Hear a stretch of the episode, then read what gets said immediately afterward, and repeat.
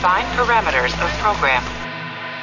Oi, eu sou Garcia Júnior, dublador do Capitão Kirk, e você está ouvindo um podcast da rede Trek Brasilis.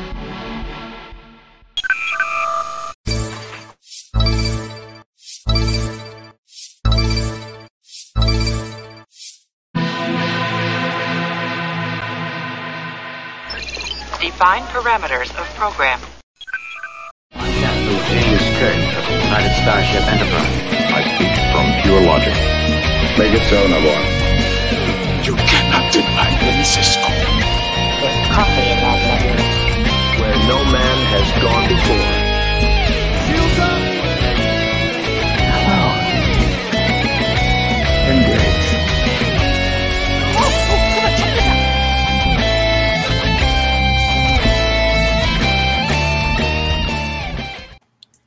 Boa noite, trekkers de todas as frequências. Estamos começando mais um Trek Brasilis ao vivo e hoje vamos falar sobre o segundo episódio de Picard Disengage. Então, vamos começar aqui. Boa noite, Alex, Ronaldo, Edu, Thiago, Marcelo, Curitibano, Zelder. Boa noite, galera. E vamos dar as boas-vindas à Nívia. Oi, Roberta. Oi, Gustavo. Oi, todo mundo que está assistindo. Boa noite, galera. Que bom. Então vamos começar. Estou empolgada com esse episódio. Espero que vocês estejam também. Muitas coisas acontecendo. Então, uh, o episódio ele começa falando ali de Só faltou me apresentar aí, Roberto. Ai, desculpa, esquece... Esqueceram de mim. eu te apresentei. Eu falei no teu nome. Só que daí... É, eu, eu Você falei, abriu para falar boa noite, mas não para o Gustavo. mas eu Mas falei... tudo bem. Tá, tá gravado, tá gravado aí no YouTube. Eu tenho Você prova. Era a negligência de nossa apresentadora. Mas boa noite, é só isso também. Ah, então tá. O episódio ele começa então falando um pouquinho sobre os patrulheiros do Fenris, né? Duas semanas atrás, o que que estava rolando ali naquela nave da Beverly e do insuportável. E aí chegam os patrulheiros do Fenris e tal, inspecionando a nave, não sei o quê, dando né, aquela, ah, porque esse espaço e não sei das quantas. E aí ele acaba dando uma gorjeta lá em armas para eles deixarem eles passarem com medicamentos, né? No fim, eles mandam o cara, aquele lá que estava chefiando a tal da inspeção dos Fenris, ele manda os o patrulheiro avisar para uma mulher da marca que acharam ele, o Jack Crusher. E aí a gente se dá conta, assim, o episódio ele começa falando que o Jack Crusher é um trambiqueiro, né? É, é, é um insuportável, ele parece que eles estão há duas, dois episódios construindo essa persona é, insuportável, né? Então, já que o Gus se sentiu desprezado, não era a minha intenção, não aconteceu, tá gravado que não aconteceu. Aconteceu. Eu queria saber, Gus, o que, que tu achou dessa é, desse personagem até aqui? Se tu acha que foi assim uma intenção dos roteiristas, assim, que ele seja que a gente já não goste muito dele agora, que queira que entreguem de uma vez ele para a mulher, o que, que tu tá achando? Olha, eu acho que eu acho que eles com um background assim pro personagem para fazer a gente ficar meio desgostoso com ele, para suspeitar das intenções dele, sabe? Para gerar esse atrito, no fim das contas, entre ele, picar, enfim, toda a história que a gente viu nesse episódio. E isso, quando a gente chega no fim do episódio, não vamos queimar a largada, mas a gente entende por que eles fizeram tudo isso, né? A gente, a gente entende essa construção toda. Ele tem que ser esse personagem meio odiável para também gerar o choque da revelação no final. Então, e eu acho que assim, eu acho que casa muito com que se espera do personagem, né? A Beverly, ela pelo jeito não fala com ninguém da tripulação da Enterprise há muitos anos, então ela basicamente criou o filho sozinha, longe da frota estelar. Então assim, alguma coisa não muito legal no sentido da legalidade eles estavam fazendo, sabe? Seja ajudar um povo com medicamentos, o que é bacana, mas talvez não seja legal, como a gente viu ele subornando o cara, sabe? Seja a gente não sabe o que, né? Porque ele eh, aparentemente tá aí condenado não sei quantos crimes intergalácticos não sei o que. e eu acho que, que é bom isso, é bom porque cria essa suspeição sobre o personagem, cria essa faceta mais duvidosa, esse caráter mais duvidoso, é, que ajuda a construir, a pavimentar todo esse caminho até a grande revelação do final. E, claro, a gerar os atritos que não só é, Picard e Riker tiveram, mas que vão ter, né? Eu acho que ainda vai rolar muito papo ainda deles ali na Titan. É, enfim, para poder resolver a situação, né? Porque esse episódio eles deram no pé, mas resolveram, resolveram, né? Uhum. E nível, o que que tu tá achando, assim, já que ele não é tão desrespeitoso ao Picard, tu tá gostando? Eu tô te perguntando isso porque eu também gosto do Shaw, ou seja, eu já acho que tu gosta desses personagens mais, mais bravos. assim, assim, eu não achei ele insuportável, não. Uh, mas eu entendo talvez porque assim, a gente estava entendendo ali a intenção do, do que é, foi feito com ele para ter esses conflitos e tal, mas eu não achei exatamente ele insuportável. Eu acho que eu entendi um pouco também a história dele, já tendo uma ideia de que ele seria revelado uh, filho de quem é e tal. E mesmo se ele fosse insuportável, eu não ia achar muito fora da coisa, porque eu achava o Picard e a Beverly insuportáveis mesmo. Então... Tava na genética. Tô brincando. É, mas assim, não, mas eu realmente não achei ele exatamente insuportável. Eu achei é, que era o perfil adequado para esse papel ali, para o que eles estavam querendo que. Da, da, função desse personagem ali. Então, eu não. Não achei insuportável porque eu não achei nenhuma fala terrivelmente chata ou sem graça, ou sei lá o quê. Eu achei, na verdade, eu gostei mais dele, da questão de fala, do que do Shaw. Do Shaw eu gostei do da função que ele está exercendo, mas eu não gostei tanto das falas dele no primeiro episódio. Nesse eu já gostei mais, sabe? Mas é isso, sim. Eu não tive essa impressão toda. Eu só achei engraçado que a Beverly cria um filho que é menino prodígio e o outro que tem envelhecimento precoce. Sim, isso está muito mais explicado. Nossa, imaginar. Porque, claro, para a gente o óbvio é que ele tem uns 20 e poucos anos, né? Então, assim. É... Tomara que tenha, porque se ele tiver mais do que isso, não vai fazer sentido por causa daquele episódio da nova geração, do que a Beverly e o Picard ficaram ligados, né? Assim, ela, ele teria descoberto se fosse não, antes. E, e, fora que, assim, ela passar longe do filho também é pouco. Né, é pouco ela passou longe um tempão e depois ficou 20 anos, uma coisa é. O José Alexandre Galvão, ele colocou aqui, estranhei não citarem o porquê da nave da Beverly não ter nem tripulantes androides ou holográficos, por mais computadores, toda a nave é tripulada ou todos morreram ou esqueceram de avisar. A minha, o meu chute, José, seria que eles estão, eles estavam já com nível de energia baixíssimo quando foram encontrados. Ali quando mostra, eles já estão tipo assim, já estão se arrastando, tanto que lá pelas tantas o Jack ele fala, né, que a gente está se arrastando há semanas e tal eles estão sofrendo vários ataques, eu acho que é isso. E a Lúcia tá apaixonada pelo Jack. A Lúcia também para se apaixonar, né? Também... É, a Lúcia é muito fácil, né? Mas então, lá pelas tantas, a nave ela chega, né, depois, né, depois de alguns momentos, assim, a nave, tu vê que não tem mais esperança nenhuma, e aí a Seven tá lá na, na Titan tentando salvar, e o Shaw, ele é bem utilitarista, né? Aquela coisa, 500 vidas contra duas vidas. Não, é bem matemática, assim, né?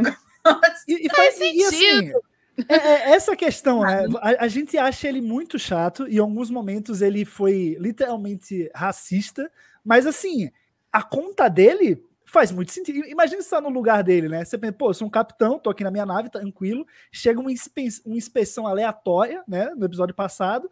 E, bom, no fim das contas, esse, esses malucos aqui, esses veacos, chegarem aqui do nada, estão querendo enfiar a nave numa, né? Contra uma outra nave que é muito mais bem equipada, sabe? Todo mundo vai morrer aqui. E esses caras querendo salvar um moleque que aparentemente é um criminoso, sabe?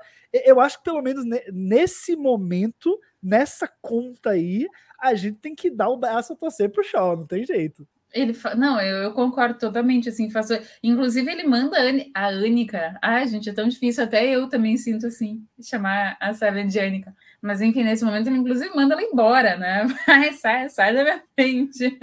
Tu também acha que ele que ele estava coberto de razão, Nívia? Bom, eu acho que sim, né? Porque o que ele sabe até ali é muito pouca coisa, né? É... E, de fato, você tem os dois velhinhos da carteirada, o garoto que parece ser um golpista e a pessoa que está lá na estase, né? O que, que você vai fazer?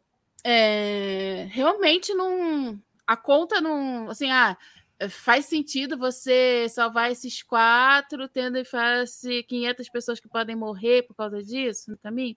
não acho que ele estava tava errado, não. Ele tem que pensar na tripulação dele. Mas também, é, uma outra questão é, o, como ele, já tem esse problema ali com o Picard e tal, ele não consegue pensar, talvez, que um cara da do ali do digamos do prestígio do Picard tá fazendo aquilo dali poderia ser algo maior. Mas ao mesmo tempo a gente também tá vendo que não é, por enquanto ainda não tem. A gente ainda não sabe o a gente não tá vendo uma coisa maior ali né? A gente por enquanto tá sabendo que o Picard tá indo salvar a Beverly descobre o filho dela e tá ajudando ela. Então realmente eu acho que ele não o Shaw ele pode ter um jeito complicado, falar de um jeito esquisito, a gente não gostar dele, e ter essa questão do preconceito dele, se é por causa de trauma ou não, isso não te dá a liberdade de fazer certas coisas, como eu acho muito violenta essa coisa de uh, chamar a a Sete pelo nome dela de humana. Eu acho isso, porque é notável que o nome dela, como ela se identifica, como ela se vê, é como Sete, porque é o que ela é durante esse tempo todo, e não tem como ela ser quem ela é hoje sem ter passado pela assimilação e tal. Isso tudo fez parte dele. Então é isso que eu acho dele. Assim, acho ele muito. Ele é, ele é complexo, mas ele ainda não me convenceu. Vamos ver o que, que ele vai apresentar aí. Porque por enquanto tá só o, o cara, o babacão, que tem razão em algumas coisas. É, mas lá no final ele já, já vira soft, né? Já, já vira totalmente. Mas enfim, a gente vai chegar. É o babacão que dá um braço a torcer. Eu é que não vou sabotar o meu próprio roteiro, né? Vamos lá.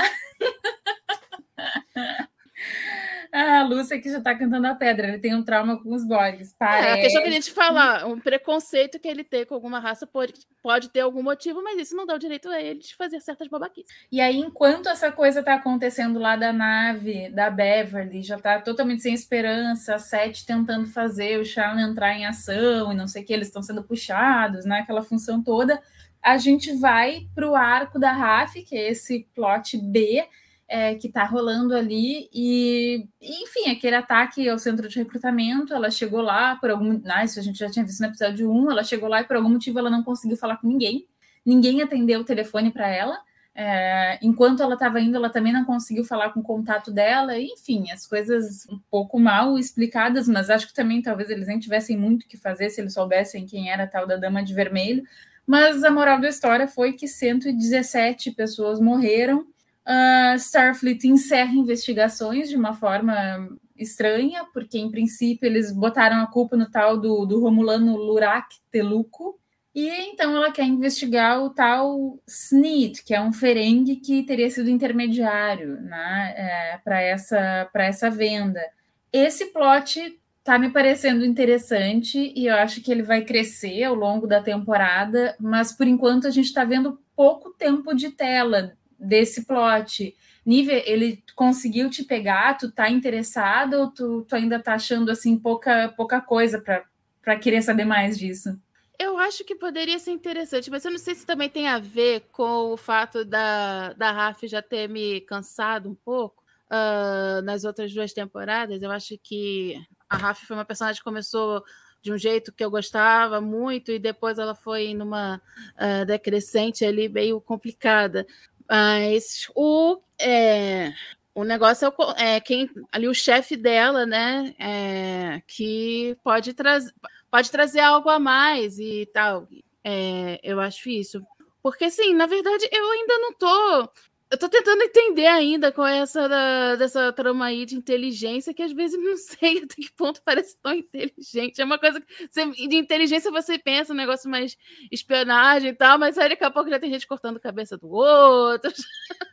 já dá tudo errado. Aí ela não consegue evitar o negócio que tinha que evitar, aí depois ela tenta fazer um negócio que o outro fala para ela não fazer, e ele é que tem que salvar ela cortando a cabeça do cara.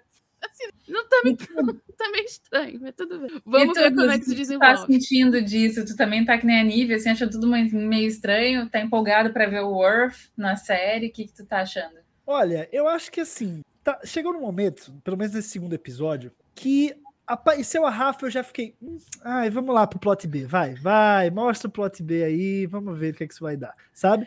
Começou a ficar meio chato porque é um, é um plot investigativo, mas parece que ela não tem muito jeito de, de conduzir a investigação. Então é uma coisa muito style, assim, que você não consegue se envolver sabe? Eu acho que para mim até agora, na temporada e nesse episódio, foi o momento que eu mais fiquei assim, pô, vontadezinha de pegar o celular aqui para dar uma olhada, né, na, na, rede social, porque é meio desinteressante, assim, assim, talvez quando termina a temporada, a gente tiver lá os 10 episódios, a história completa para a gente conseguir analisar, a gente vai conseguir dar a devida proporção, o devido valor aí é, dessa trama que está se desenvolvendo com a Raf. Mas por enquanto, não parece se conectar muito com a trama A, que é a do Picard lá, a Beverly, etc.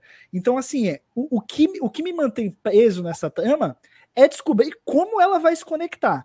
Mas ela, por si só, solta, ela é muito desinteressante, sabe? Eu acho que o momento de melhor assim envolvimento que você tem é quando a Raf precisa fazer a escolha entre é, saber a informação da investigação ou é, entrar em contato com o filho, sabe? Eu acho que essa decisão, é, essa, é, é, esse, essa, esse caminho né, que ela é colocada, essa bifurcação da história dela, eu achei isso muito impactante, né? Para uma mãe assim, é, é, tá envolvida como ela tá em tudo que está acontecendo e ela abdicar do próprio filho, porque ali é um ponto final. Ali é um ponto final. O filho não, o, o pai ali vai contar pro filho o que aconteceu. O filho vai falar, pô, minha, não, não tem, não tem como se redimir, sabe?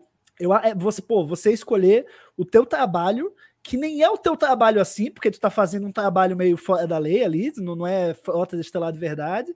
É, então, tu escolhe essa investigação que você, só você tá indo atrás e você negligencia o seu filho por causa disso. Eu achei bom porque, assim, é, é pesado, é denso, eu acho que, que constrói a personagem, mas ao mesmo tempo, assim, pô, precisou de uma coisa dessa para esse arco dela parecer minimamente interessante, sabe? Eu acho que talvez se, se a gente. Vou, é o meu fanservice, né? Mas vamos lá. Talvez se a gente tivesse o Orf ali envolvido mais do princípio, talvez desse um interesse maior ali da gente estar tá acompanhando, porque a história pode ser meio chatinha, mas pô, o Orf tá lá, né? Então é, é, eu acho que poderia suscitar esse interesse maior, mas assim, quando você tem né, a culminância da introdução do, do Orf nessa, nessa trama B, também é, é, é literalmente para é, não explodir, mas cortar cabeças também. Né? Então eu acho que assim, é tudo bem ser meio desinteressante, porque isso certa forma, até contribui com a grandeza da aparição do Orf. Falar, não, não, agora, pô, vamos resolver do meu jeito, eu sou um guerreiro e tal, não tem conversinha, é, pô, corta a cabeça e vamos, vamos avançar nesse negócio, vamos fazer acontecer, assim. Então, eu acho que, que apesar de tudo, isso acaba ajudando no payoff, né, no, no final ali é, dessa trama nesse episódio. Ó, vou te dizer aqui que o pessoal do chat, assim como eu, várias pessoas aqui, começou a Lúcia, a Olga, o Thiago, um monte de uma Helder aqui, um monte de gente aqui está comentando que não concorda contigo, que eu, eu também achei, inclusive estava aqui na minha pauta para a gente falar mais para o final ali, que na real a gente está achando todo mundo ele um cuzão.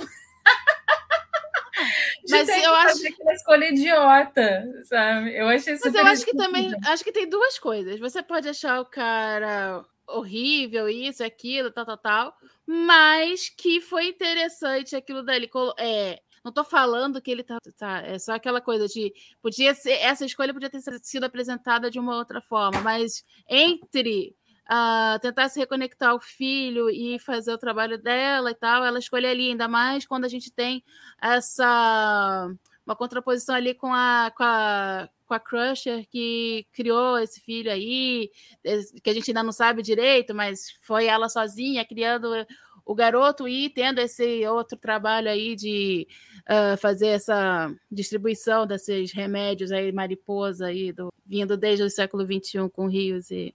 E eu esqueci o nome da doutora agora. A namorada do Rios. É, Rios e namorada. Senhora Rios. Senhora Rios. A doutora lá da temporada passada. Paixão é. do Murilo. Mas e o Thiago aqui, ele também falou uma coisa que eu achei bem interessante aqui, que ela já provou que ela não estava paranoica no passado, e ele fica batendo nessa tecla, né? Então acho que também tem isso, assim, acho que ele foi muito muito injusto. É, mas fica meio. É meio fica, ela meio que voltou, né? É, ela, ela fala que ela teve recaída. Então, assim, é, é, você tem que dar uma certa razão a ele também, né? Ele, tá, ele, ele também é pai do menino, né? Então, assim, você vai estar tá dando fácil acesso da tua ex-esposa que passou pelo que passou direto ao teu filho? É complicado também. Assim, então, eu, na verdade, eu... assim, a gente, então, na verdade, a gente não quer dar chance de redenção para ninguém. Tipo assim, uma vez que tu caiu, fica lá embaixo. Então, mas essa é questão. Cal, cal em cima. Temporada anterior, a gente já teve essa construção da. A, gente já viu essa história acontecendo com o filho dela lá, o filho dela aparecendo. Ela teve essa chance, entendeu? E então, assim, ela já teve a possibilidade da redenção. E aí, de novo, ela parece, entendeu? Então, assim, eu, eu acho mas que. Ele também não ajudou, né? Na temporada não, passada. Não ajudou, mas assim, eu, eu acho que. O, o, pai foi cuzão? Foi. Concordo totalmente. Mas assim, você tem que dar uma certa razão também, sabe? Eu acho que, pô, é complicado. Ele, ele vê ela naquela situação, ele sabe que o impacto disso pode ter para o filho, sabe? É um mecanismo que o cara tá, tem ali para proteger o filho, de certa forma. E, e pô, ele jogando para ela essa bifurcação, né? Ou é teu filho ou é tua investigação. O que é que tu vai querer? E ela escolhe a investigação. Pô, isso aí é o maior sinal de que realmente, pô, ele tá fazendo na cabeça dele, ele tá fazendo a coisa certa de manter o filho protegido. É, mas também, é, quer dizer, ele tá dando a escolha para ela de, de retomar. Aliás, ela nem sabe se ela conseguiria retomar aquela relação, dado o fato de que o filho na rejeitou, disse que ela disse que foi é, como é que é, é corner ambushed, é, enfim, que ele foi na, botado na parede assim quando ela foi ao encontro dele.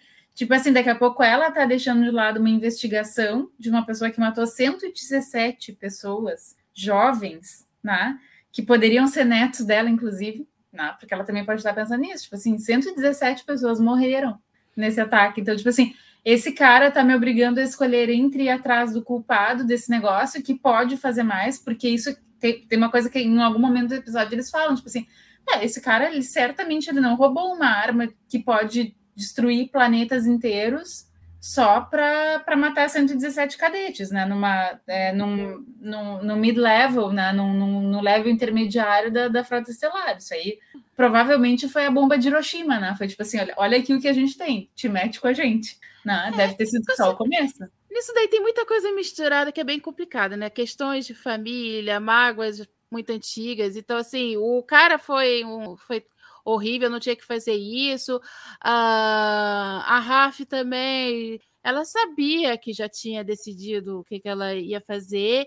O garoto já está adulto e ele já tinha dado também uma certa é, indicação de qual seria a, a escolha dele, né? Ele não, tá, ele não queria uh, contato com a mãe. Então, assim, às vezes. É, eu não eu sinceramente é, não achei que fosse voltar de novo para essa história dela, do filho, pelo menos não assim, dessa forma. Achei que já estava uma coisas mais ou menos resolvidas tanto direto com o filho quanto depois que aquela história toda do Elno passou aquela coisa toda na temporada uhum. passada. Então, sei lá, assim, e aí, é, mas tudo bem, resolveram abordar e, de fato, tá todo mundo ali super mega machucado, tá super mágoa o tempo todo. E se isso aí for resolver, vai ser só pra. Não tem como Eu ser acho agora. Tivesse tudo resolvido, a gente ia dizer assim: ai, gente, como é que iam ter resolvido tudo isso em poucos meses entre uma temporada? Eu acho que todo mundo ia estar meio assim: ah, não compre isso, não. Não, tá, tô falando de estar tá resolvido para ela, exatamente. Não está resolvido de fato com o Gabe lá. Eu acho que é uma coisa que seria resolvido mais dela com a garota e depois, e daí tá com a neta e daí pro. Mas sei lá, é aquela coisa. É, realmente, o, o, o, cara foi um babaca e não tem, assim, não tem exatamente defesa para ele. A gente pode entender o porquê que ele fez. Sim. Assim como a gente pode entender que também o, as escolhas dela não são assim, ai, que legal, super mãe, né? Eu quero uma mãe dessa para mim, que escolhe salvar o mundo inteiro e não a mim. A gente criança, não só criança, a gente filho vai ficar meio assim, né? Pode até achar admirável, mas ao mesmo tempo. É, mas, mas é interessante que você tem, nas duas tramas, você tem o mesmo assunto. É, sendo abordado sob perspectivas completamente diferentes, né? Porque a Raf, ela é mãe, ela falhou, mas ela a gente viu nas temporadas passadas que, enfim, ela tentou se resolver e tal, mas na hora H, agora, nesse episódio, ela escolhe os 118 mortos, em vez do, do filho.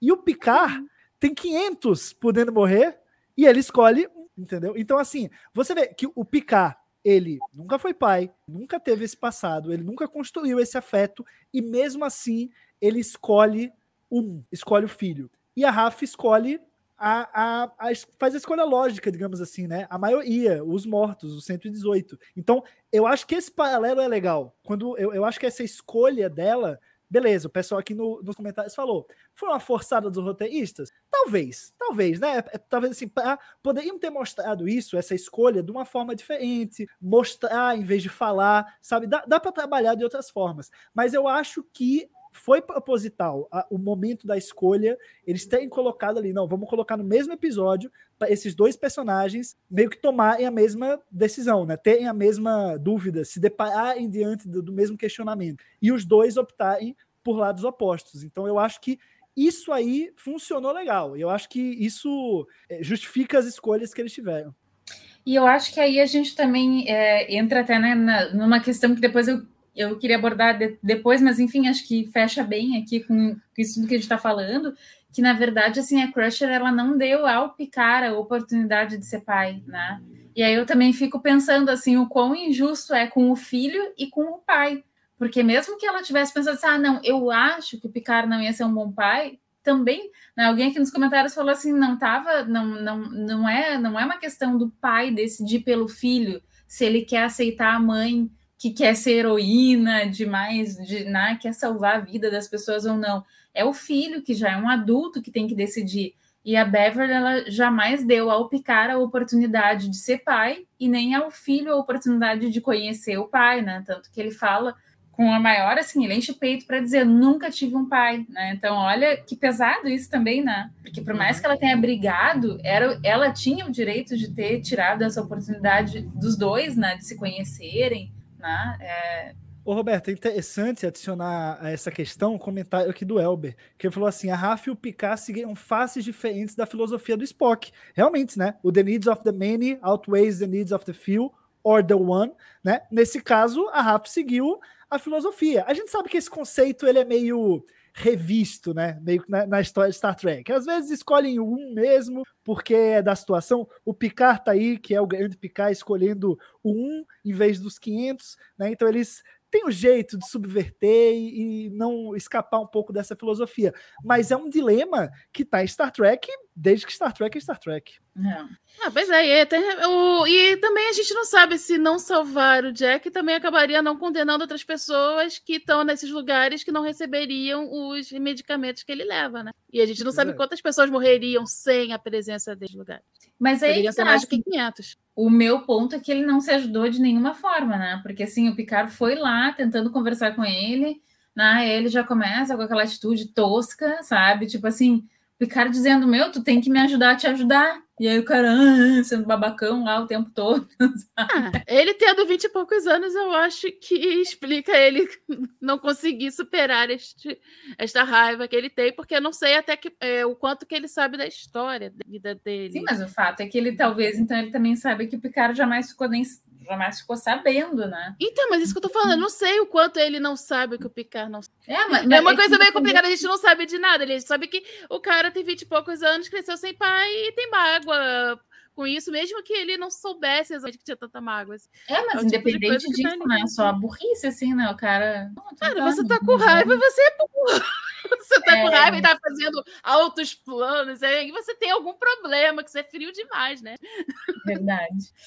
E aí, depois, então, enfim, depois daquela última cena que a gente estava falando lá do ataque ao centro de recrutamento e tal, né, o Shao resolve, então, intervir, a nave está sendo puxada, e aí entra lá a Titan no meio da parada toda, e aí é, teleporta, enfim, para Titan, no Jack, e aí o Jack, ele é... ele é teleportado, ele sabia que estava sendo teleportado para a Titan, e aí ele chega lá apontando armas. Vocês já sabem qual é cérebro de Spock. Ah, já, já entregou aí, já entregou. Tenho dito.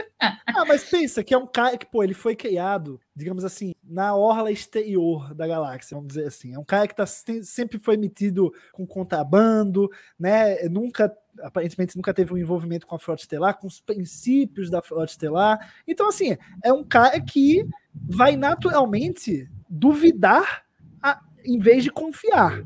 Então, assim, pô, beleza, estão me salvando aqui, Pô, mas tô numa nave que eu não conheço ninguém. O que, que é essa Frota Estelar? O que, é esse pessoal aqui? Vou estar tá preparado, no mínimo. Vou ser teleportado. Quando eu chegar, eu quero estar tá em condição igual de combate, sabe? Então, se você olha um pouco pro passado dele, faz sentido a desconfiança, entendeu? Mas assim, aqui eu posso estar também passando. Tem uma outra coisa também, né? Tirou o inibidor de transporte. Qualquer das duas naves podia transportar. Vai lá saber quem ganhou a Ah, o, o, o que mexe na nave foi, foi a competição. Um apertou o botão 0,1 segundo antes. Pá, foi, não, opa, foi da Titan. foi Conseguimos três antes deles. Pronto, tá resolvido. Tá, gente, agora a gente vai ter que falar da vilã. O que vocês acharam daquela vilã? Nívia. Pô, muita gente, tem, tem gente reclamando muito uh, caricatural, achando muito, sei lá, maniqueísmo, muito isso e aquilo. Mas eu não sei, é aquela coisa de apresentação de vilã. Então eu não vejo problema quando o vilão se apresenta ele ser caricatural.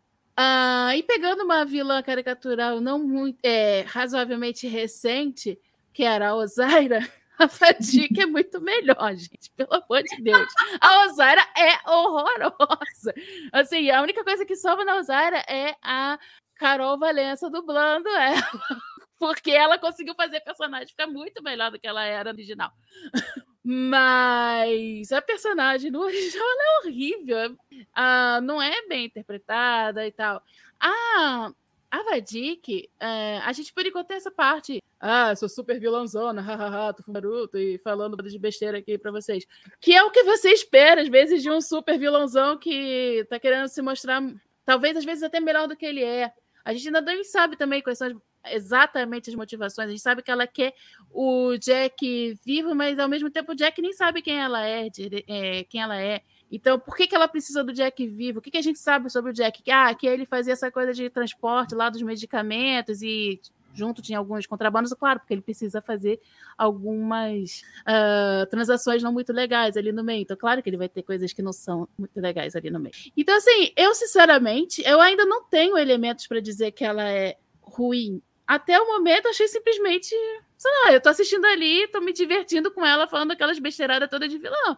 E eu acho que era para isso que servia esse episódio. Qualquer outro aprofundamento vai vir depois. Mas eu achei muito interessante ela ter essa coisa meio sádica ali. Você vê que ela gosta da caça, ela não quer pegar e destruir de uma vez, matar todo mundo de uma vez. Ela quer é, é ir tirando aos poucos e brincando. Tanto que quando eles fogem, eu acho que ela gostou mais do que se eles se rendessem, se eles mandassem o Jack. Ela ria ali, porque ou quando ela riu, ela me pareceu muito mais de satisfação, de diversão. Uhum. Oba, eu consegui o que eu quero. Agora é que a coisa vai começar, agora é que vai ser legal. E, e, é isso, assim, eu achei isso bem interessante, na verdade. Não vejo problema. Pior é se ela fosse uma Rosária da vida. tá, o Matsuko Rosária. Aí eu também traumatizei. O Marcos Castro diz aqui, vilão era gol do K. Marcos, não tem como concordar mais contigo. Tipo, saudade. Hashtag saudade gol do K. Ah, mas o do Gato é maravilhoso, né? É, o Gol, o Gol, é, é, é, o Gato é o concurso, exatamente isso que eu ia dizer. Assim, ele já está fora assim, de concurso, ele não, não, não, não tá aqui com os réis mortais, né? Guzo, o que, que, tu, que, que tu achou? Tu teve essa mesma impressão da nível? Tu. Hum? Olha, eu acho que foi uma boa largada, tá? Primeiro, que a gente já tinha informação sobre a atriz, né? Que quem faz a, a Vedic é a Amanda Plummer, que é filha do Christopher Plummer que fez o Chang lá no Star Trek 6. Então, para mim, essa informação para mim já me deixou favorável. Já fui meio que comprado a partir daí. Eu falei, pô, legal, né? Eletris também. O cara morreu recentemente, né? O Christopher Blunt morreu em 2021, tá com menos de dois anos. Então, assim, pô, bacana. Já que a gente tá falando de uma nova geração, né? O fim da nova geração, é, pô, legal que a gente tenha, pô, o, a última aventura da tripulação original, né, a Enterprise original, Kirk Companhia Limitada, foi com esse vilão, né, o Christopher Plummer. Então, assim, que legal que a nova geração, a, a última vilã, é a filha, é a nova geração do Christopher Plummer. Então, eu, eu achei esse, esse paralelo muito bacana. Não sei se eles pensaram exatamente assim, mas eu achei muito poético. Acho isso legal. É uma boa homenagem ao, ao legado de Star Trek no geral. E no episódio, eu também acho que ela largou bem. Eu acho que ela fez esse essa figura mais sádica, que gosta do caos, que não vê problema em ter uma, uma dinâmica de gato e rato, que ela só ah, quer, quer fugir? Ah, beleza, vamos lá, segue eles aí, vai, segue eles. Tipo, ela sabe do poder da arma dela, ela sabe né, todo o poder e o bélico que a nave dela tem. Então, assim, ela parece que ela tá num playground, ela tá se divertindo. Ah, quer a navezinha, oh meu Deus, a navezinha vai fugir, vai, foge, foge, vai, segue eles aí, vai, vamos. Tipo, ela tá brincando, e eu acho que isso, isso adiciona muito sobre o poder que ela tem na mão. A gente sabe lá do quantos canhões de não sei o que que tem a nave, a gente, todas essas informações são ditas no episódio. Mas eu acho que o que é legal é que isso se reflete na atitude da vilã, né? Você não vê ela nenhum momento ela tá com muita pressa de resolver, ela, ela dá um ultimato, né? Porque, pô, não vai ficar ali esperando, né? Acho que ela também tem mais o que fazer, mas ela gosta da perseguição, ela tem esse sadismo, ela tem aquela risada, né? Toda caricata, mas ela entrega ali uma coisa diferente. Eu acho que não, não em, nem em Picard, nem nas outras séries de Star Trek dessa nova leva, né? De Discovery pra cá, eu, eu lembro de ver uma personagem assim, desse nível. O que eu tô querendo saber são as reais motivações dela, porque a gente sabe muito pouco sobre ela. Ela quer o Jack a qualquer custo, isso a gente tem certeza, e, e é o Jack, em vários momentos do episódio, eles deixam muito claro que ela está atrás do Jack, e a gente vai saber por quê, né? O que, que o Jack fez para ela, o qual que é a importância do Jack para ela. Então, assim, tem muito ainda a ser desdobrado, mas de largada, com que a gente, o pouco que a gente teve nessa introdução da personagem, eu acho que tem um potencial muito interessante. Posso estar queimando a língua aqui, vou chegar aqui no episódio 8 e 9 e falar, ó, desconsiderem que eu falei lá atrás. Tá? não é boa, não. Mas a largada é boa e é isso. Ponto. Vamos esperar, né? Estou em minoria aqui. Mas uh, é. só para alguém aqui nos comentários tinha, coment... tinha falado, na, perguntado o porquê do Jack e tal, só lembrando que o Jack tem uma recompensa sobre a cabeça dele. Ele está sendo buscado. É, eu acho que ela deve Quer dizer. Mas você acha que é só isso? É só parecendo que é. tem. Era o que eu ia comentar, tipo assim, acho que ela tem muito poder de fogo, assim, para quem para quem tá atrás, porque por mais né, é, atrás que estejam dele, não deve ser grandes dinheiros, não deve deixar muito mega rico. O Carlos falou que adora o vilão que conta todo o plano e ainda dá uma hora para o herói tentar escapar. Eu acho que isso vai ao encontro do que o Gustavo falando, que na verdade parece que ela estava querendo mesmo que ele fugisse, né? Tipo assim, ó, vocês têm uma hora aí para tentar inventar alguma coisa, vamos lá. Que, é, que, é que passa. Assim. E ela não conta o plano todo, que a gente não está sabendo exatamente o que, que ela quer com o Jack, né? A gente só sabe que ela quer o Jack. É, não, é que ele tá lembrando aqui dos filmes do James Bond, que ele gostava, sim, sim, sim, eles falavam tudo, né? É, tô falando, fazendo aqui, comparando com ela, tem algumas coisas. Ela não tem isso, mas ela lembra algumas coisas porque ela chega daquele jeito, vilãzona. De... Mas é só no jeito. Muita gente aqui nos comentários está gostando dela, então realmente fico feliz em saber. Nesses momentos, eu fico feliz em saber quando eu estou em minoria. Nesse episódio, né? Quem sabe no próximo. Ah, mas você pode também defender e... o porquê você não gostou dela, Roberta. é, Roberta, vai, o microfone é seu. Não, mas então foi isso, assim, foi essa coisa muito vilanesca, sabe? Essa coisa tipo assim, ai, teatral, assim, me incomoda um pouco. Inclusive, o único episódio que eu achei meh de Strange New Worlds foi aquele com aquela pessoa vilã que também era aquela risada, assim, ai, eu acho tão assim, ó, tão ai, descer, sabe? Tipo aquele vilão das, aqueles vilões de, de desenho animado, assim, ai, gente, pisou no meu pé quando eu tava com calo, agora eu vou querer acabar com a federação. Ah, é um negócio que ela não me passa exatamente isso, ela me passa, claro, fazendo esse espetáculo todo, mas ela não me passa exatamente isso, sabe? Ela me passa uma coisa mais orgânica dela, sei lá, não me pareceu só essa coisa, sabe? Adoro. como esses outros vilões têm, que aí você vai escavar um pouco, não tem mais nada, sabe? Ela é como se fosse um desfeita de papelão. Ela, sei lá, parece que aquilo dali tá saindo de dentro dela mesmo. Mesmo que não tenha exatamente uma motivação, você pode ser e gostar de ser sádica. Mas, vai ter, Mas parece ser, de, mas parece ser de verdade, não parece ser uma coisa. né? É, não, a atriz, de fato, a atriz é muito boa mesmo. A atriz é boa. Um ponto colocar aqui, o Marcelo falou, ó, mas o Chang também é vilão teatral ao ponto de citar Shakespeare. E é muito divertido. Então, assim, acho que Star Trek já teve uns vilão muito caricatos. assim, Já teve. né? Mas aí Até- Vou, vou Mas- falar, vou, vou po- polemizar, posso polemizar aqui? Você xingado? Até o Khan era meio. Gente, Falei. o Khan, pra mim, é Woman Be. My Slave. Eu, eu juro pra vocês, eu já falei aqui no Trek Brasilis, eu enxergo o Khan com aquele peito, com aquela. Eu enxergo o Manowar, eu começo a imaginar. Eu só enxergo o My O. Marcos Pasquinha em Kubanacan Intergaláctico. Não, Carlos Lombardi escreveu a ira de Khan, descobrimos, isso é verdade. Nicolas Maier, você impostor. Nós sabíamos o tempo todo. É, Mas o Chang eu vou dizer que eu gosto, mas é porque eu acho que é- tem a função da motivação, sabe? Eu acho que tem uma, tipo, tipo assim, e aí é que tá, assim, o, o Shang, eu acho que ele tem uma motivação que, que eu compro, enquanto que, por exemplo, no- na primeira temporada, os Klingons têm aquela motivação que eu não compro, entende? Então, assim, mas é que tá, tipo assim, o Shang era um ator que é ridículo, assim, é vergonhoso qualquer outro ator chegar depois dele. Não, mas ele é incrível, né? Realmente. E aí ele vende muito bem também aquela, aquela coisa. E é isso, assim, o roteiro ajuda brutalmente, sabe? Agora, nesses outros casos, assim, já. é- Claro, no caso da, da Vade, que a gente não sabe qual é a motivação dela ainda. Pois é, é isso que para mim é coisa, mas como para mim parece tão orgânico as coisas ali, eu tô conseguindo dar a chance. Pode ser que depois ela não coisa, mas pode ser simplesmente uma pessoa sádica. Existem. É, é, não, pode ser. E na verdade, eu acho que demanda, né, pra pessoa ser vilã desse jeito, assim, demanda que a pessoa seja sádica, porque o cara não consegue não ser, tipo assim, tá no- nesse, nesse papel, assim, de ter uma, uma, É, uma organização criminosa e, e ser boazinha, assim. Não, no fundo eu quero fazer bem para as pessoas. É, Eu acho que é muito poder na mão de uma pessoa só, né? E todo poder, tan- quanto mais poder na mão de uma pessoa só, mais chance ela usar esse poder pro mal. Então, assim, é isso. Ela tem uma, uma nave muito forte, sabe? Sabe, coisa.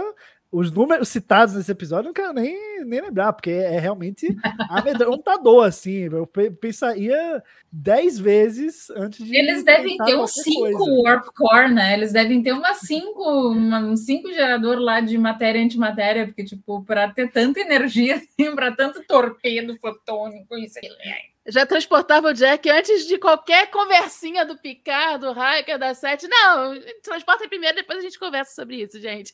É, Ela vai matar é todo verdade, mundo. Né? Se eles quisessem mesmo, eles teriam aberto ali um, um buraquinho ali no hall, na, no, no, no- na nave, ele já saía voando, teleportava ele ali na metade do Não, caminho. quando se eu fosse o Shaw, eu já tinha. Depois eu escuto vocês falando.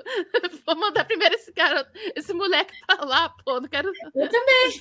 Não quero esse poder de fogo todo em cima de mim, não. Depois a gente discute, gente. Vamos lá. A caminho a de gente casa, resgata, fala com a se fez certo, se não fez certo. Depois a gente conversa. Vamos fazer um Earl Grey para conversar na, na volta. Eu gostei aqui que a Olga diz assim: o Kirk é afetado também. o Shatner fazia cada coisa, é verdade, ó. Eu não, Aí não eu posso dizer muito isso, porque eu estou muito em minoria, mas enfim, concordo totalmente contigo. Não, mas eu concordo. Eu, eu amo o Kirk, mas eu acho. E eu acho que justamente essas características do chat né, são interessantes. Né, O canastrão, o ator canastrão, ele não é sempre ruim. Se a canastrice dele serve ao personagem, não é ruim. Agora, colocar o. Agora, usar a canastrice num personagem que não exige nenhuma canastrice, aí você, você mostra. Você também tem que usar, você tem, o ator tem que usar várias ferramentas diferentes. E a canastrice é uma ferramenta. O, o Thiago fez um comentário muito bom aqui, lembrando da cena que ele, a nave joga uma nave contra a outra, né? Pô, aquilo Isso foi muito legal. foi muito legal. E, pô, e, e é muito bom ver isso acontecendo com os personagens da nova geração com a tecnologia de hoje. Eu fiquei tipo, caraca, eu. Sabe? Porque precisa de mais o que nessa série, gente? Tá, tá tudo Eu acho que aqui, se eu tá tivesse- aqui. Acho que se eu tivesse a nave da Vadica, eu fazia a mesma coisa se tivesse Né, pô? oportunidade. Ia tá jogando legal. xadrez com nave. Ah, essa aqui, ah, essa vai pra lá, ê, bateu, ê, sabe? Pô, eu, eu, ia Eu já fiquei nossa, trouxa. Nossa, eu, só- eu tô me sentindo muito trouxa agora. A Nive dizendo que queria ter feito a mesma coisa, eu tava me sentindo trouxa, porque eu fiquei me lembrando dos vários episódios em que tinha uma lua se dirigindo para um planeta. E eu fiquei pensando, nossa, eles podiam ter salvo toda aquela galera sem nenhum problema. Tirar aqueles asteroides que estavam indo lá em direção. Eu, puxa vida, esse negócio ia ser Gente, muito, eu muito útil para a que- geração. mas eu é, ia São ficar- muito do mal. É isso. Vocês são muito do mal. Gente, eu ia Eu ter vontade, mas eu ia fazer. A gente às vezes não fica naquela coisa de, ah, e se eu jogar meu celular da janela do carro, o que, que vai acontecer? A gente às vezes não tem esses pensamentos doidos na cabeça. Quando eu vi aquilo, eu, caraca, claro que eu ia ficar tentada a fazer isso. Eu pensei em pegar o meu celular pela janela do carro. Eu, eu, eu tô falando, eu nu- nunca tive esse pensamento, mas às vezes a gente não passa assim, fazendo uma coisa e vem um pensamento totalmente louco, completamente fora do que a gente é. Mas assim, ah, e se eu fizer não sei o quê? Sabe? Uma vez eu, cara, briguei com meu irmão porque eu falei, mão, mão, quebra o meu braço para não fazer educação. E ele não, aí eu fiquei super magoada, com, brigada com ele. Você pode confirmar isso com meu irmão. Bom, a Eu lição é: nunca dei uma nave Tem um pra problema. Nívia. Nunca dei uma nave pra ela. Ela vai não, querer jogar nunca, uma eu não vou outra. fazer isso, mas eu vou ficar tentando.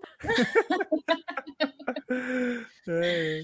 É, muito bom. Ali, ó, o Elber falando que já teve vontade repentina de se jogar. Então, ele me Bom, entende. Amigo, Obrigada. cuidado? Qualquer coisa, o centro de atender é o é o 181, é? 181? É isso aí. Cuidado. Essas vontades de se jogar do, do, do alto do prédio não é muito Viu? saudável, eu, não, eu quero jogar Cuidado. uma nave que está sem tripulação, que está com que é maior e que não vai, tá? Eu não estou falando de Sem- me matar. sem então, assim, é um mortes, pouco- sem, sem danos. Sim, né? Então, aqui mais pra finaleira do episódio, a gente já Eu acho que a Roberta travou, hein? Só aqui? É, aqui também tem. Ó, tava na, na hora que ela Ah, Oi, voltou. Ah, voltou. voltou, boa. Quando ia falar do final, pô. É, A gente começou a gente chegar lá e não, não essa chega. sessão 31 aqui tá, tá agindo aqui. E aí o nosso insuportável tenta se entregar, e aí o Picard começa a convencer o Shaw de que ele está tentando se entregar, que ele não é uma pessoa tão ruim assim, porque ele quer salvar a mãe, porque, enfim, até esse momento o Shaw estava duvidando que ele fosse filho da Beverly, com razão, vamos colocar os pingos nos is, com razão, porque de fato ele não tinha nenhuma razão para acreditar, porque a Beverly estava dormindo, ele pondera com o Picard, sim, mas é muito fácil, a mulher lá dormindo, ninguém sabe o que, que é, ele diz que é filho. E aí nisso Hiker vai acordar a Beverly, e aí a Beverly chega lá toda, e aí o Picard, quando Toda enxerga a. Beverly. Oi? Toda estupiada. Toda estropiada, coitada, mal conseguindo ficar em pé. E aí o Picard tem que sair do seu estado de negação, que ele estava em negação até esse momento, né? Dizendo que não era filho, não sabia, não vamos especular, não sei o que. Olha para Beverly e é, pois é, é, é isso mesmo. Para mim, ficou levemente esquisito que o Shaw, que estava lá todo the needs of the many outweighs the needs of the few, ou dos dois. Aí, de repente, quando ele ficou sabendo que o menino insuportável era filho do Picard, ele disse: então tá, então vamos fugir, não sei o quê, comando, parará, parará. Como isso soou para vocês? Vocês acham que seria natural? Era de se esperar? Cara, eu acho que ele só jogou a toalha. Ele falou: Ah, isso tudo é um drama familiar, então? É, é, é isso que a gente vai morrer? Ah, tá bom, então, vamos morrer, vai, vai, pega na. Vamos lá, pula, vai, volta pra lá, dobra tal. Ah, tamo, né? Tamo, tamo na chuva é pra se molhar mesmo, é isso aí. Isso, não tem nada aqui. Porque o personagem dele, desde o episódio passado, vem sendo construído como essa antítese do, do Picard, essa suposta voz da razão em meio a essa missão é, secreta que o Picard tá tendo. E assim, eu acho que nada racionalmente explica. Eu acho que ele jogou a toalha, falou: é, tá bom, vamos. Sabe quando fala? É, vamos todos morrer mesmo. Então, vamos morrer fazendo aí o que o Picard quer que faça. Vamos lá. Não sei. Realmente é a única explicação para mim que faz sentido, porque é muito repentino. A, a não ser que o Shawn tenha alguma história entre pai e filho muito forte, aí isso remeteu e tá tudo conectado de algum jeito a isso, mas no primeiro momento é isso. Eu acho que ele falou: é, é, vamos lá, né? Vamos lá que esse velho aí tá, tá doidão mesmo, vai todo mundo morrer. É, vamos, vamos, vamos lá. Última, última missão da Titan. O que, que tu achou, Nívia? Te passou essa essa estranheza que, que, que passou para mim e para o Gus também, tu, tu concordas que é por aí? Cara, eu não tive ainda essa estranheza toda porque a gente sabe pouco do Shaw, além dele ser babaca. Então, isso é muito pouco. E é uma característica que se ele fosse, se ele se revelasse um personagem raso, ele poderia ser babaca sem ser absurdo. Então, assim, isso é muito pouco que a gente tem dele. Então, sei lá, eu acho que que isso pode ser ter a ver com essa questão toda desse passado dele, que a gente não conhece e tal, tem alguma questão de família forte aí, né? A gente, a gente sabe muito pouco ali, né? E, uh, se não me engano, é ele baixa um pouco a bola quando descobre que o garoto é filho do Picard, e aí o Picard toma mais o, a frente do negócio, né? Não é muito o Picard, ah, sai da frente que é o que manda aqui e tal, e ele, ah, tá, tudo bem, já que... Não é isso que acontece, né? Então, assim, sei lá, eu acho que, que tem um pouco, eu acho que, que é capaz de revelar isso, porque a gente não sabe desse passado dele, e a gente sabe que tem alguma coisa forte que tornou ele ser babaca, idiota, vem se mostrando. E aí a gente vai descobrir mais pra frente. Sei lá, e nesse episódio eu achei que ele foi. Sei lá, comecei a ver um pouco de possibilidade de mais camadas ali nele sabe? No outro, a possibilidade de mais camadas nele, para mim, estava na questão do ator ser muito, mas não nas falas dele, não nas atitudes dele. Uhum. Nesse episódio já tem algumas coisas além, assim, não é nada muito concreto, mas já consigo ver que pode, que tem margem para ter mais coisa. E é por isso que aí muda um pouquinho a percepção para mim, sabe? Não tá mais só baseado no que o ator fez. Isso para mim é importante, mas é claro que o trabalho uhum. do ator também é importante, mas você não pode jogar tudo em cima do ator, do tipo, claro. tem que ter não dá, é, e assim, por exemplo, é, se confirmar mesmo que o Jack tem 20 anos, cara, você jogou muita coisa para cima do ator, porque o ator não tem cara de. Tipo, ele tá mal conservado, né? Pra Pois é. É a vida dura, essa vida na, no, na galáxia aí. É muita radiação, passando... gente. A radiação faz muito mal pra pele. E é... assistindo, eu achei até que na interpretação ele tenta colocar algumas coisinhas ali de 20 e poucos anos de jeito, de alguma coisa assim tal. Tudo bem. Eu não acho. O ator não fez um trabalho ruim nisso, não. Só que, nesse caso, ainda mais porque a televisão, a, tele, a câmera tá aqui na tua cara, você tem que caracterizar direito. E não teve isso. Fora né? tipo, assim, tipo assim, a desenvoltura que ele tem ali para lidar com os patrulheiros Fenris não é uma desenvoltura, tipo assim né, o, o, linguajar, a, a, expressão que ele tem, não é uma pessoa de 20 anos, assim, e, e eu não estou de forma alguma assim, dizendo que uma pessoa de 20 anos não tem capacidade de se expressar bem, não tem nada a ver com isso. Mas assim, tu vê que, que aquilo, é. aquela cena, ele exigiria uma, uma experiência maior. Referências, conhecimento que uma pessoa de 20 e poucos anos não tem, assim. Então, uhum. acho que tudo isso vai nos levando Beverly é progenitora de meninos prodígios em diferentes áreas, assim. É, então, eu, eu acho que toda essa, essa discussão sobre a idade dele, né, é para a gente saber se ele nasceu ali pós temporada 1 de TNG ou se ele nasceu pós Nemesis, né? Algo assim. Eu acho que são as duas duas possibilidades mais mais claras assim. E eu, eu acho que, sinceramente, não tem como a gente saber ainda. Eu, eu, entendo, ah, o ator tem tantos anos, ah, ele não tem cara de novinho. Mas, cara, se eles quiserem fazer o menino com 20 e poucos anos, é isso, entendeu? O quanto que a gente não viu em série, em filme, atores muito mais velhos fazendo papéis de adolescentes, pô. Pô, não. a coisa que eu mais vi no cinema foi o James Franco, aquele caba velho, fazendo adolescente de 18 anos em filme de high school. Então, assim, não, a única coisa essa que... lógica. Não, a única coisa que eu tô falando aqui é que às vezes se joga coisa pra cima do ator. O ator tenta se defender. E ele se defende bem. Só que ao mesmo tempo fica meio vezes difícil pra gente aceitar né? É, e assim, eu, só, eu dei o um exemplo, tava falando, lembro mais, porque é óbvio ao mesmo tempo, e aí eu me dei ele como exemplo, mas é um exemplo disso. Você joga um negócio ali pra cima do ator que sozinho não tem como resolver, porque a câmera tá aqui, bem na e cara dele. Tanto ator de 20 e poucos anos que, que é bom, né? Que poderia fazer o papel legal e tal, não faz nem sentido, né? Tu, tu pegar um cara de. Então, mas. É, mas, mas, não parece é... nem que fiz, nem, tá, nem tentaram fazer uma caracterização é que daria pra fazer. Mas o ponto é: se ele tivesse cara de 20, a gente já não tava cravando que ele tinha 20 e já não ia ter esse debate? O que os caras querem é o debate também. É a gente aqui passar uma semana especulando, entendeu? Eu acho, que isso é faz parte desnecessário. da É o, de- é o debate desnecessário do negócio. Acho que tem outros debates necessários, mais necessários nisso. Assim, eu acho isso bobagem. Mas assim, independente se ele nasceu ali fim da temporada 1 TNG ou pós-Nemesis, o, o que eu acho é que, independente disso, a gente vai ter que ter uma explicação muito clara por que, que a Beverly afastou ele do Picard e por Sim. que, que a Beverly se afastou do Picard. Né? Pode ser uma coisa só, pode ser o mesmo. Ela se afastou por causa do filho, mas, mas aí vai ter que explicar por que ela se afastou. Né? Uhum. Então eu acho que, que existe essa tarefa aí ingrata do- dos roteiristas e que vai ter que ser uma coisa muito bem amarrada. Você não me joga um Picard agora tem um filho num, fucking Star Trek Picard temporada 3 com a Beverly sendo a mãe dele, uma puta revelação, baita cena, vamos até falar sobre isso, né?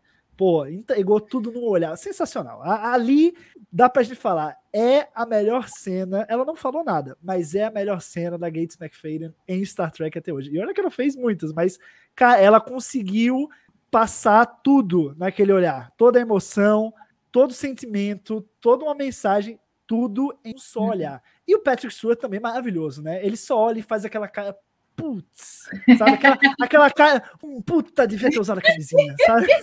Hum, aquele dia que eu não usei, ô merda, sabe? Foi isso. E, E que enfim, eu- colocou eu- o nome do meu melhor amigo, que era o seu marido.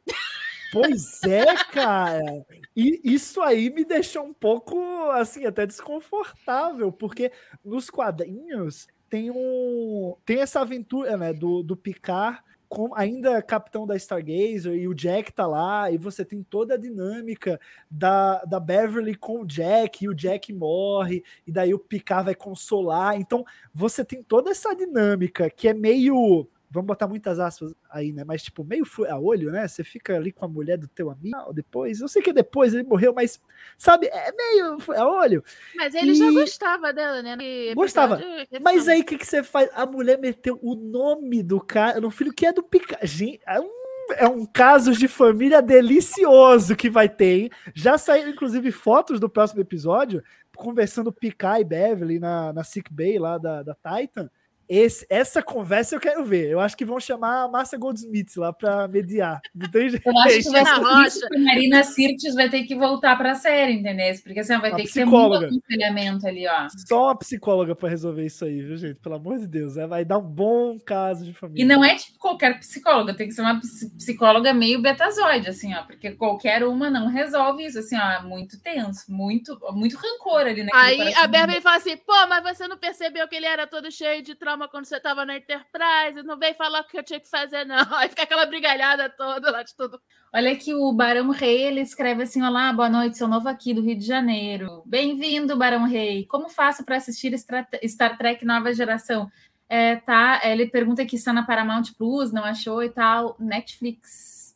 Inclusive, Netflix, fica a dica. Eu só vou manter a Netflix aqui em casa por causa do. Porque todas as séries que eu estava assistindo já terminaram, não sei o quê, não tem mais nada de série boa, mas enfim, todo o resto do Star Trek mais antigo tá lá na Netflix. Então, DS9, Voyager, Enterprise, tudo Netflix. Ou seja, É. para a gente assistir nossa querida, nosso querido Star Trek, tem que ter três serviços, é isso? Dois, né? Agora Plus? que Picard também tá no Paramount Plus, eu acho que Ah. realmente só dois. O... Aí que tá, né? E, e aí, pelo menos assim, nos Estados Unidos, o Paramount Plus é a casa de Star Trek. Realmente, nos Estados Unidos tá tudo lá. Mas no Ba- você sabe como é esse negócio de distribuição, de direitos e tal. Então, no Brasil, no momento, as séries legado, né? Que são a série original até Enterprise, Netflix, e a nova era aí de Discovery pra cá, Paramount Plus. Pelo menos já, Sendo que a já dá Enterprise também tem. É verdade, é verdade. Então, é, uma, é uma bagunça, gente. Mas tá um meio. Mas lá não tá tão legal. Na Netflix tá melhor. Já foi pior, né? Já tiveram que ser três serviços, agora é só dois. Vamos ver É, se. na, na Paramount Plus a Enterprise tava meio bagunçada. A Paramount É Plus é uma bagunça total, é horrível. Ai, não vou nem começar aqui a reclamar da Paramount. Não, não vamos reclamar, senão daqui a pouco a gente. bom, que a gente estava num assunto tão legal aqui, de uma boa atuação, uma cena linda. Alguém aqui comentou que, né, que chegou a chorar com a cena de tão linda que é. Eu também. Gente, eu só não choro porque não tenho coração, só tenho uma pedra no meu peito. Mas, enfim, é, linda a cena, né? Que a gente está falando aqui da Paramount Plus, por favor. Pô, Enfim, é, é legal que o, o Riker, ele passou o episódio cutucando, né? A, a onça. Ei, Picard, menina, Não tá vendo você, nada, hein? Você não cara. tá sentindo nada nele, não? Não, não tá. Ah, ah, ah. Foi- ficou cutucando, cutucando, cutucando. E claro, preparando a gente, né? Eu acho que já é meio especulado também que isso poderia acontecer na temporada, é filho de fato do Picard. E o Riker foi cutucando e eu fui pensando, hum, eu acho que vão jogar agora, eu acho que vão jogar. E foi. E quando revelaram, pra mim foi tipo gol da Copa. Eu falei, ah, finalmente, meu Deus, ele tem um filho. Meu Deus, e, e não, e- e não é o Shinzon de volta, sabe? Pô, que. que Não acabou a linhagem nele. É, os, os Alguém ainda não- brincando aqui no, no chat, dizendo que, que, ele, que o Jack vai ser filho do Shinzon, que não vai ser filho do Picard. Eu adorei. Nossa, não, não, não, não, pelo amor de Deus. Deixa a Nemesis lá, deixa lá. Aqui o Ricardo tá dizendo, poxa, Roberto Picard também não tem coração e chora, tá bem? Ou seja, eu sou pior que o Picard, tá certo? Tô entendendo o, re- o recado aí, Ricardo. Ó, tô de Mas olho. eu não te acho chata. E o Picard.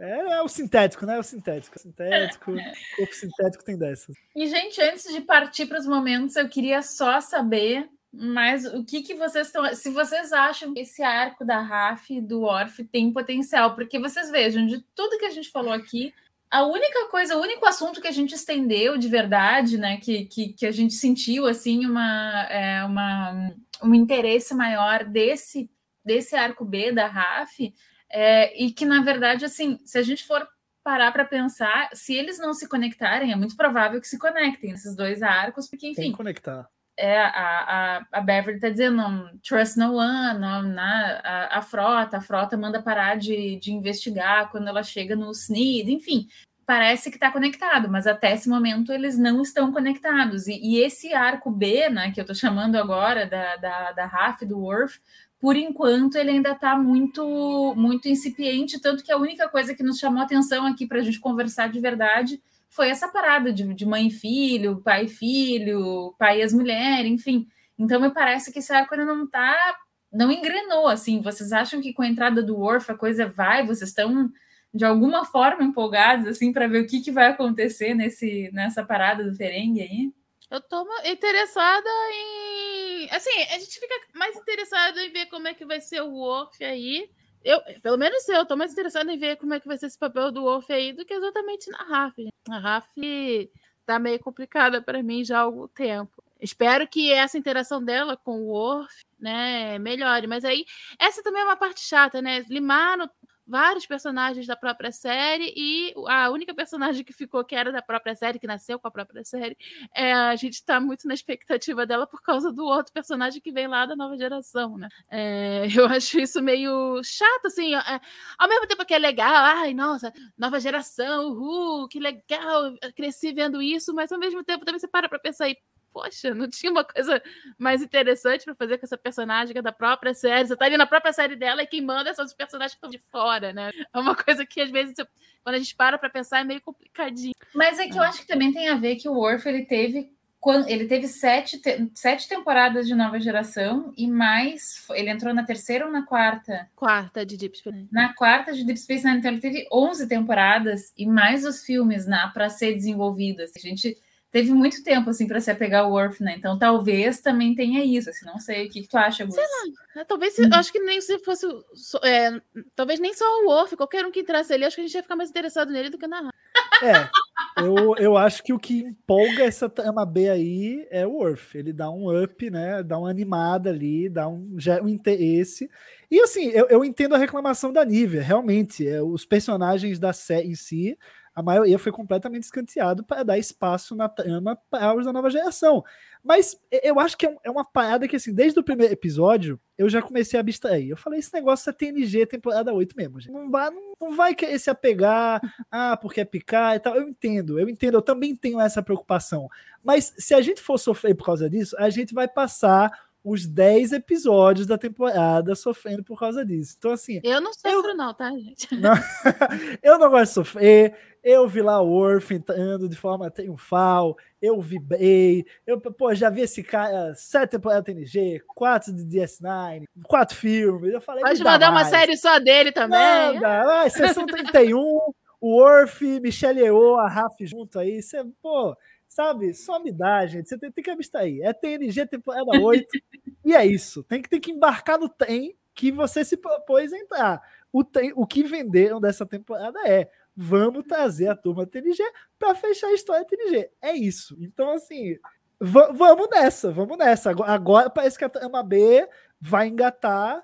E alguém aqui nos comentários falou, e eu acho que é, é, é bem oportuno, que de alguma forma vai se conectar essa trama da Raf do Off com a vilã, a Vadik, com a parada da Beverly e falar, ó, não confia na Frost. Então, ah, assim, eu, tudo, tudo vai se costurando no decorrer, mas parece que agora a coisa vai começar a se costurar. Parecia uma trama muito independente e Sim. parece que agora com a entrada do Wolf as coisas vão começar a interagir mais, essas pontas soltas vão começar a, a se conectar e a gente vai ver o assim em ação. Em ação a gente já viu, mas assim. Eu ele confesso que eu gosto mais de ver o Michael Dorn do que o. eu sou apaixonada pelo Michael Dorn. Ai, ele é maravilhoso. Nossa, ele é vinho, né? Eu acho ele vinho, assim, nossa, quando eu vi a primeira foto dele assim, sem ser o Wolf, eu... Não é? Eu, tam eu também fiquei muito chocada. O... Coisa boa da internet, né? A gente vê a cara dos atores sem características. O Marcelo Rebelo dos Santos disse assim: o Dorn declarou cabalmente: Worf salvou o DS9 no Shuttle Podcast. Está salvando o Picard também. Marcelo, eu sou completamente. Eu não tenho nenhuma, é, nenhum, nenhuma intenção assim de ser neutra aqui, mas assim, para mim. DS9 nunca precisou de salvação. Sou ah. Niner de carteirinha, fã clube 00, número 00, assim, ó, para mim não precisava de salvação, mas de fato eu acho que ele incrementou demais, assim, nossa, aquele episódio que o Worf chega, nossa senhora, é que, ai, DS9 é demais, né, gente?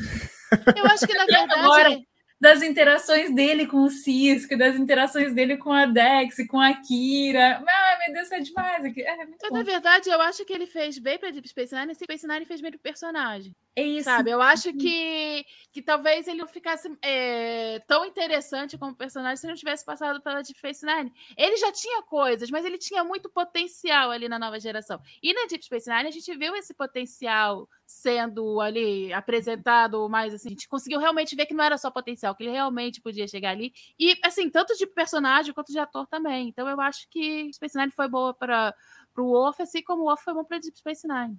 É. Uh, falar que ele salvou, não.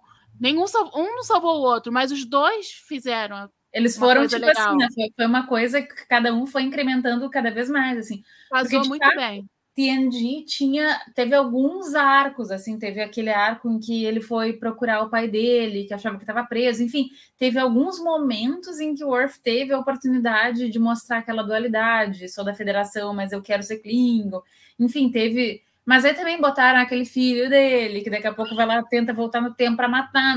Tem umas coisas ali que. Você ama Alexander, né? Amo, amo. Ele, o Alexander e o Nilix, para mim, eles podiam se juntar e cair num buraco negro. Meu Deus. Aí você vai criar o Nilixander. Já que Tuvix não teve vida longa, vamos Ai, fazer não teve o, o Tuvix, né? Então já continuou. Ai, meu Deus. Eu tô, agora eu tô criando um monstro na minha cabeça. Mas enfim, aqui o Johnny Edo, que se comenta que Orf entrou em DS9 para dar um boost na série, muito no sentido de atrair a audiência. Sim, para atrair a audiência sim. de TNG, né? Para Deep Space Nine, que estava meio. Mas, é, nesse mas, sentido, enfim. sim, mas em termos de história, eu achei que isso. Um fez bem pro. É, sem dúvida. Ó, o Ricardo Vamos... Delfim tá falando pra gente voltar ao tema, hein? Voltar ao tema. Foi pra DS9, né? Ah, não, Deixa gente, começa a falar em DS9, assim, ó, para mim a gente pode ficar aqui até meia-noite. Aí o, já o Gob fica mais quietinho nessa hora. É. Não é exatamente a preferida. A Cada gente um na sua ainda convencer o Gus a, a gostar, a ser um Niner, é, para vir pro clubinho Ah, não, Niner. ele pode querer me convencer a, a, gostar de alguma coisa que eu não gosto, prefiro não tentar convencer ninguém. Eu, Eu, essa tarefa, Roberta, ela pode parecer difícil, mas ela não é nada perante a minha árdua tarefa aqui nesta organização chamada Trek Brasilis a convencer as pessoas a serem fãs da série animada, entendeu? Então, assim, Uh, Mas eu pegou a sua eu- tarefa é muito mais Eu fácil. aceitei fazer parte da live da série animada. Eu É verdade, vi é todos verdade. os episódios para poder falar. Então, assim, eu. como você- A Nívia ganhou a estrelinha. Eu não assisti a série animada, foi a única série de Star Trek que eu não confesso. Olha aí. Vergonha! Olha aí. Mas é só porque não tava ali, não é canônica e tal, então essa sempre foi a minha Mas desculpa. é, mas é, tá no. Netflix, hein? Fica a dica aí, galera. Grandes episódios aí. Só são 22. Rapidinho, assiste no escada. Fica a dica. Eu sou o maior evangel- evangelizador da série animada que existe no Brasil e arredores. Não é que seja boa, mas passa rápido. Tem, tem episódios icônicos, tá?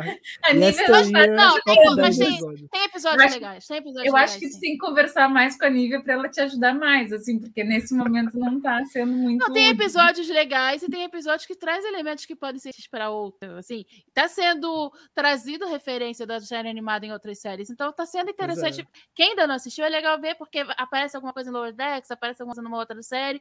E às vezes você pensa assim, nossa, mas que ideia legal. Pô, veio lá da série animada que você não viu só porque é chata. Não dá. É, é. Assista. Mas bom, Assista, vamos, tem vamos voltar episódios bons. assunto.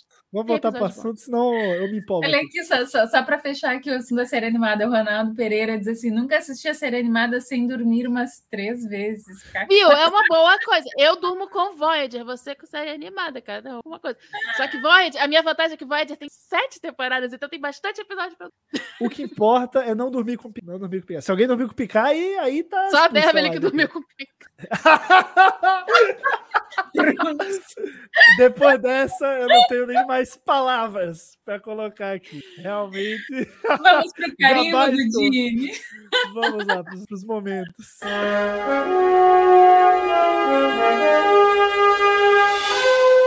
Vamos lá, Nívia, tu que fechou a live aqui com, com, a tua, com a tua frase de efeito. Qual é o teu carimbo do dia? Ih, não sei, não.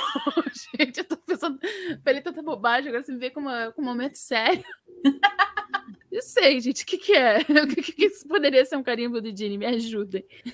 Pô, eu acho. É porque são, tem momentos ali, né? Tem, tem momentos, eu acho. Tem carimbos do Ah, Dini ali espalhados, de certa forma. É, mas, cara, eu acho.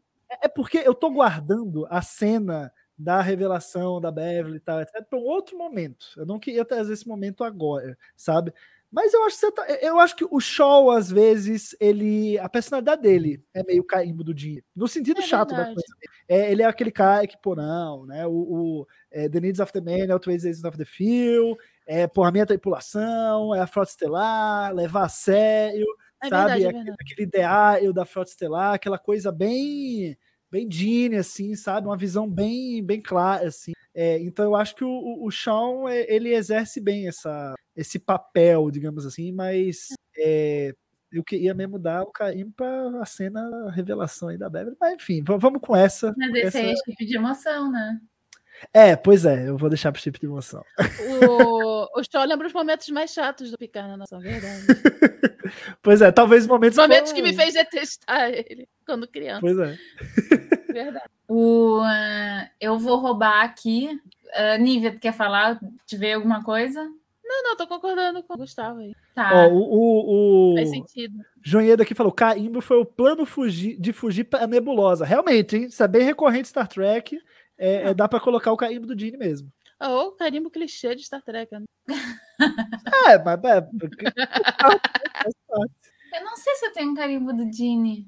É difícil, né, Robert? É, nesse episódio não tem nada tão assim, né? Eu acho Essas assim, coisinhas que tá tudo diluídas, né? É, talvez eles não quererem entregar o, o, o rapaz, porque por mais criminoso que ele seja, ele merece um julgamento e tudo É mais. verdade. uma coisa. Então tá, vamos É o passar- Picard sendo Picard ali. O Picard sendo Picard. É, mas Ele é, sendo chato. o papel dele. A, a- a fuga da, da nebulosa é coisa do Maier, diz o Elber Lessa. Vamos Verdade. pro cérebro de Spock, ou como querem renomear sábios de Vulcano. Vamos lá.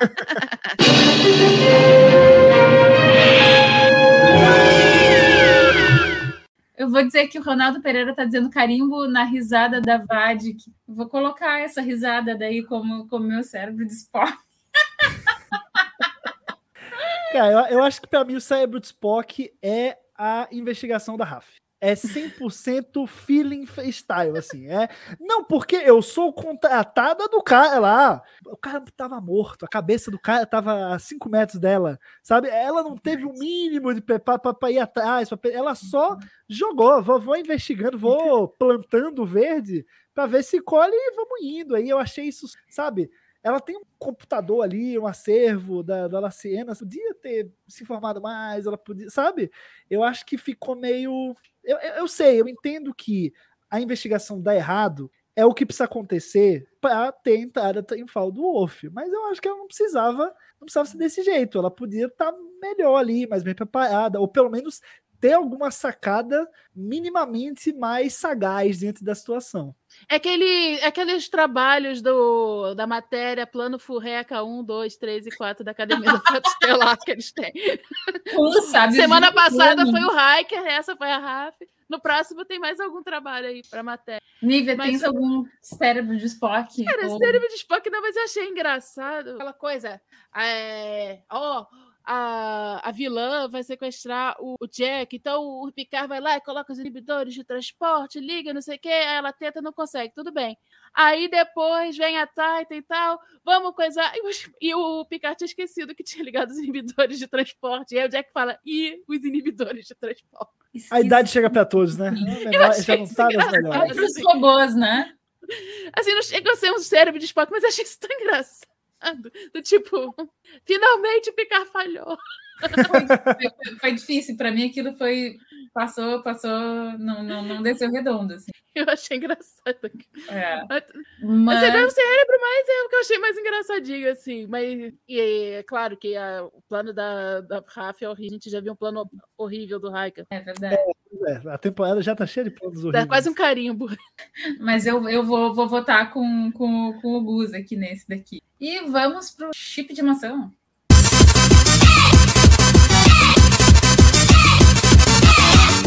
Que eu tô achando que vai ser uma unanimidade, hein? Com certeza, né? Aquele olhar. O olhar.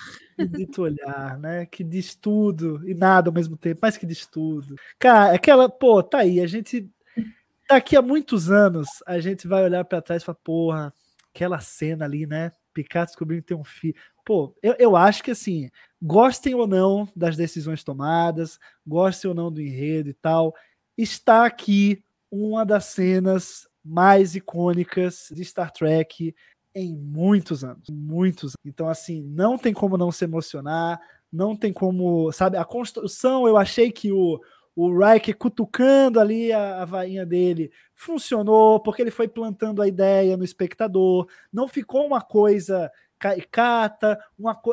a cena é emocionante por si só, ela não precisa de uma carga de trilha sonora gigantesca, ela não precisa ser aumentada, ela é gigante pelo que ela é. Então eu acho que isso aí, pô, na, na hora, eu comecei a comemorar, porque eu tava esperando isso, foi criada expectativa, mas assim que eu parei, eu sentei e falei, caraca, meu, eu acabei, eu acabei de ver, porra, sabe? É, é uma emoção muito grande, assim, de, de, você ver esses momentos icônicos de Star Trek, desses personagens que são, pô, tão antigos e tão importantes para tanta gente, e a gente tá vendo, pô, é, é real, é filho dele mesmo, é, é, é, isso, tá escrito, eu vi, sabe? Pô, isso é, é, demais. Essa cena é muito legal porque ela é, ela é bonita e tem um significado muito, é, sem precisar de palavras, sem precisar de trilha sonora, sem precisar de mais nada, além do trabalho muito competente dos dois atores envolvidos. Claro que você tem os outros atores ali no no entorno, mas a cena é toda dos dois, né? Porque é a confirmação dela para ele.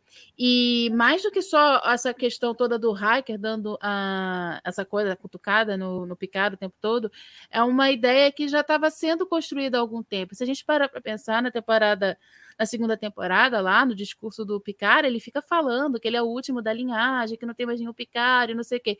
Isso vem sendo construído, dele ser o último Picard, último Picard, último Picard, e uf, tem um Picardzinho né, um, um, esse picarzinho com o nome do Crusher aí. E isso é bem, bem legal, assim. Você criou isso ao longo, na verdade, de muito tempo, né? Você fica com esse personagem solitário, parecendo que é o fim da linha dele, e não.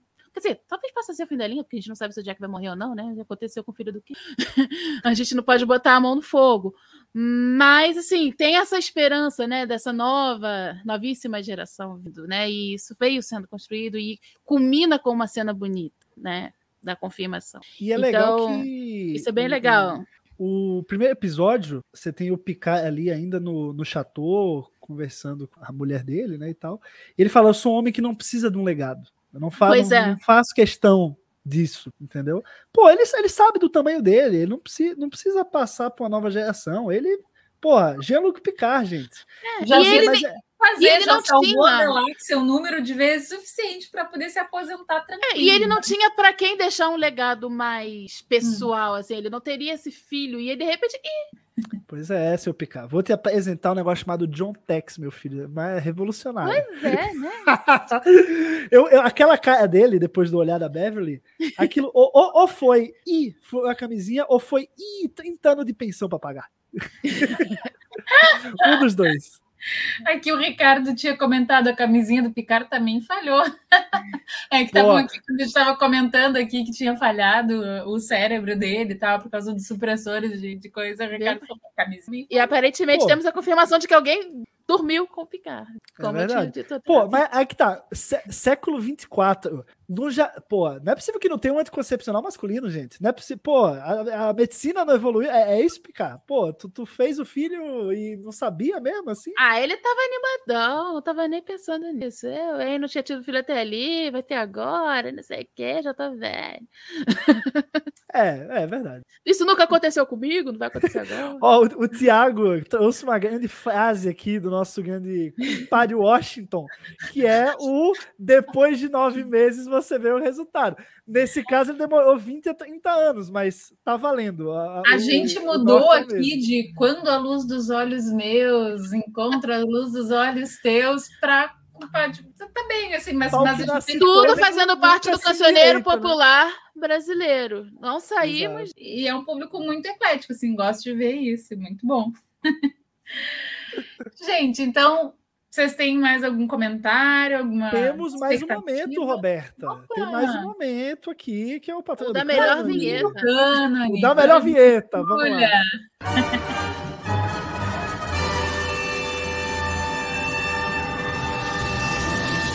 quem é que quer começar, gente? Eu nesse momento, vamos lá. Pô, eu acho que assim, se tem, se tem algo a ser patrulhado no cânone, partindo desse episódio, é quando o, o- o Baby Jack Crusher Picard foi gerado, né? Eu acho que é isso que tem que se preocupar, que tem que patrulhar ali para ver como eles vão explicar. Mas assim, até então, no episódio, não tem nada que desvirtua. O, porra, Picard estava saudável há 20 anos, há 30 anos, há 40 anos. Então, assim, o menino pode ter idade que for, o Picard estava vivo saudável, Beverly estava viva saudável, eles poderiam ter um filho, não tem o que patrulhar. Mas o que tem que patrulhar é como eles vão desenvolver, como eles vão contar isso. Eu acho que talvez até o, o próximo episódio, né, na segunda que vem, esse momento aqui, Patrulha do Cânone, seja o mais demorado. Mas por enquanto, ainda não há o que patrulhar, mas manter né, a guarda da patrulha em alerta. Exatamente, eu acho que é por aí mesmo, que tem que ser patrulhado por enquanto, pelo menos. Pode ser que depois apareça também alguma outra coisa, mas por enquanto é essa questão do, do Jack, a idade do Jack, como ele foi, quando ele foi concebido. Não precisam mostrar, não quero ver. Mas a gente saber, né, se faz sentido. Porque se foi na época de TNG, não faz sentido por causa daquele episódio que da ligação do Picard com a Crusher, porque não tinha como ela esconder isso dele naquele episódio. Eles não estavam, ah, não, eu vou mandar para você o pensamento que eu quero. Não, eles estavam sabendo o que o outro fez sem o outro saber. Assim, estavam pensando que eles sentiam memórias, então não tinham controle. E aí ia ser muito. Como é que ela ia esconder isso do cara, né? Justamente dele. Pois é, a questão aí não é nem o quando, né? É o porquê, é o, é o como, né? Por que ela Todas se essas- que ela escondeu o filho. Tudo isso. Eu acho que tudo isso daí fica muito esquisito se for dentro da TNG. Agora, se for entre a TNG e filme, se foi depois de Nemesis, não sei o quê, aí cabe. Mas ali dentro da TNG não, não cabe. Foi, ah, aqui a Lúcia tem uma hipótese que é bastante provável, que é foi gerado no casamento Hiker-Troy. Ah, Aí todo mundo esperado ali, lua de mel. de uhul. emoção, ali todo mundo se passou no espumante. Não acho absurdo de imaginar isso daí. Será que eles. ima- Imagina eles requeiam? ah, Todo mundo de branco. Nossa, esse- eu acho aquele uniforme fantástico, lindo. É, não, imagina se as pessoas já se passaram ali um pouquinho no espumante, todo mundo alegrinho. Altinho. Nossa, como a sua careca tá lustrosa hoje. Ficar soltinho no pagode, entendeu? Todo pimpão. Olhou pra ruiva. Ela olhou de volta. Ele falou: Vamos, vamos. O champanhe, minha filha. Se, se o homem já um é feliz com, quieto. com o Chateau Picard no vinho, imagina o champanhe, minha filha. Então, é possível. Gostei da teoria.